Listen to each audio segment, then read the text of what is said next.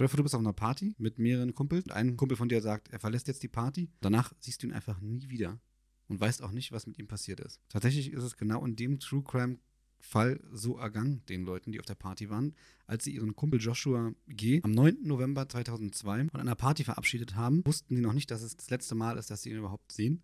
Und man weiß bis heute nicht, was tatsächlich mit diesem Jungen passiert ist. ist er ist ein 20-jähriger College-Student gewesen, mhm. Der auf einer College-Party war, abends mit seinen Kumpels, also beziehungsweise auf dem College, dann halt in, bei einem im Apartment gab es eine kleine Party und er war auch da.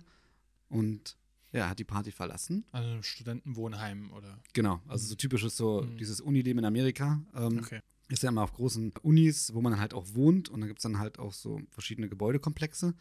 Und in einem Apartment war halt eine Party abends, eine kleine. Und ja, Joshua hat halt die Party verlassen und man weiß bis heute nicht, was mit ihm passiert ist. Es war einer der größten Suchaktionen, die es in diesem Staat gab. Es gab ein Pärchen, was ihn wohl abends noch gesehen haben soll, als er über eine Brücke lief man vermutet, dass sie ihn gesehen haben. Sie haben eine, eine Person gesehen und sonst war es war halt schon spät in der Nacht. Man vermutet, dass die beiden halt ihn noch gesehen haben. Mhm.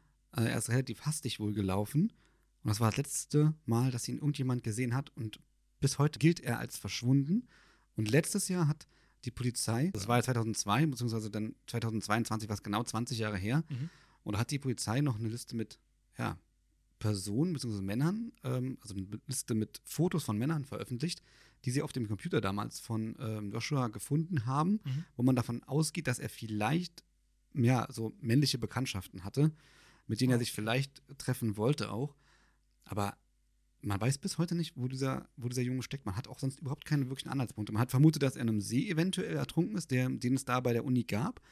Der, der See wurde mehrfach über mehrere Jahre lang ähm, jedes Jahr aufs Neue auch durchsucht, ob man dort eine Leiche eventuell findet. Die Wälder wurden umgegraben für diese Suchaktion, die man nach ihm gestartet hatte. Es waren mehrere Hubschrauber, auch tatsächlich tagelang im Einsatz. Man hat bis heute keinen Anhaltspunkt, wo dieser Junge ist. Jetzt stell dir mal vor, wir sind schon so weit mit der Technik, aber trotzdem können wir manche Sachen nicht aufklären. Und werden wir auch nie können.